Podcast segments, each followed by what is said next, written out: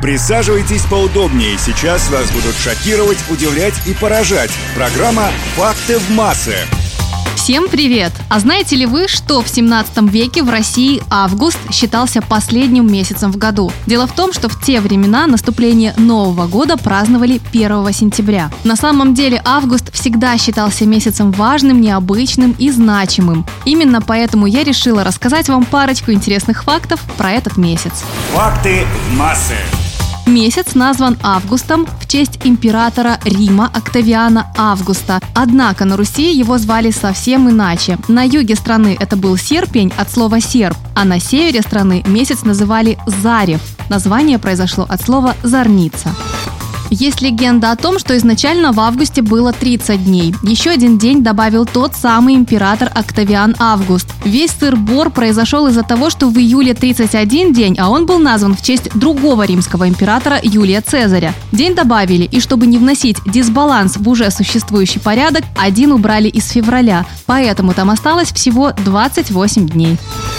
Август месяц примечателен тем, что именно в нем листва начинает менять свой окрас. Средняя температура падает на несколько градусов, иногда даже случаются ночные заморозки. К примеру, в 1939 году температура ниже ноля была зафиксирована в Подмосковье 11 августа.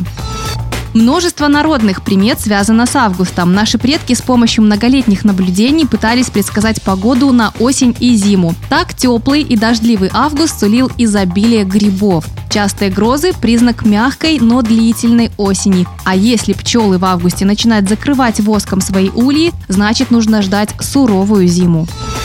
Август в Антарктиде один из самых холодных месяцев в году. Средняя температура этого месяца там составляет минус 67 градусов по Цельсию, а один раз на полярной станции «Восток» была зафиксирована температура ниже 80 градусов. Говорят, что люди, рожденные в августе, обладают ярко выраженными лидерскими качествами и хорошо разбираются в финансах, поэтому могут стать успешными бизнесменами. И, кстати, в августе родился Чарльз Дерроу, создатель игры «Монополия». И последнее. 6 августа 1889 года состоялся последний боксерский поединок, где соперники дрались с голыми руками. После поединка перчатки стали обязательным атрибутом каждого боя.